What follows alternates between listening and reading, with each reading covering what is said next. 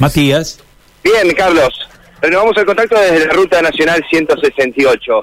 Hay que decir que este choque de alcance entre dos camionetas marca Ford modelo Ranger, bueno, ya se han retirado del lugar. Pero acá hay cartón lleno, si se quiere, en materia de tránsito. ¿Qué pasó? ¿Por qué? Mati? ¿Recuerdan que yo les dije que también había un colectivo de la línea C con Sí, inconvenientes? Sí. Bueno, arrancó, pero a los 300 metros se volvió a parar.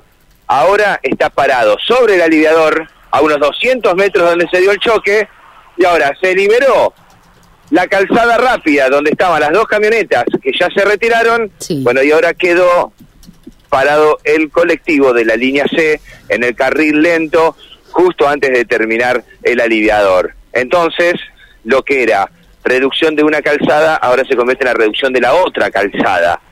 Bueno, sigue, en este caso, habiendo inconvenientes con el tránsito, no están las dos eh, camionetas involucradas, pero quedó este colectivo de la línea C con problemas, con inconvenientes, parados sobre este mismo aliviador, es el segundo, mano hacia Santa Fe, y esto genera reducción de calzada. La policía de vial que estaba por retirarse del lugar, bueno, recibió el llamado de este chofer del colectivo de la línea C, que ha quedado varado prácticamente a unos 200 metros del accidente, y lo que ya se liberó en materia de tránsito en un carril, bueno, ahora se vuelve a congestionar en el otro.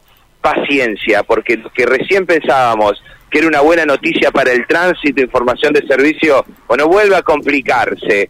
La verdad que vamos a tener una mañanita de jueves, Carlos, aquí sobre la Ruta Nacional 168, tremenda en materia de transitabilidad porque está todo muy congestionado y según nos cuentan, la fila de vehículos que aquí uno mirando hacia el este no alcanza a divisar cuándo finaliza, bueno, nos cuentan que por ruta provincial número uno y llega la fila prácticamente hasta la estación de servicio, o sea, la Shell que todos conocen allí eh, en el kilómetro 3. Sí, es realmente increíble, ¿no? Semejante congestionamiento de tránsito en un corredor vial que tiene a esta hora de la mañana, como veníamos diciendo, ¿no? Una circulación multitudinaria de todo tipo de vehículos, porque quienes ingresan a Santa Fe desde la costa, bueno, lo, eh, lo hacen por ese corredor, ¿no? Me imagino cómo deben estar también las colectoras.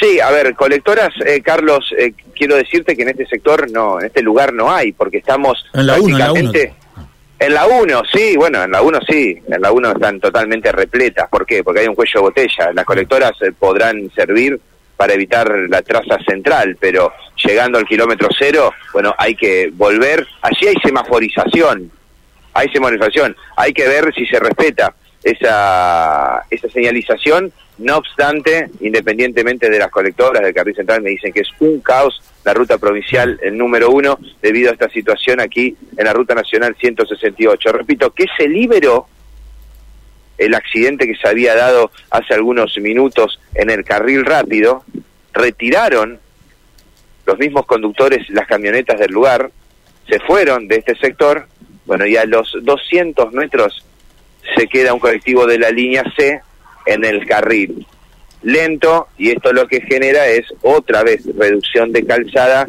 y prácticamente eh, una una falsa solución de este problema, ¿no? Porque se levanta el corte por este choque y se vuelve a activar por el desperfecto mecánico de este colectivo. Realmente no queda otra en este sector de la ciudad que tener muchísima, muchísima, muchísima paciencia. Sí, evidentemente no hay otra situación. Muchísimas gracias, Matías, gracias. ¿eh? Hasta luego. Problemas en la 168, en la 1, estamos complicados en las rutas hoy. ¿eh?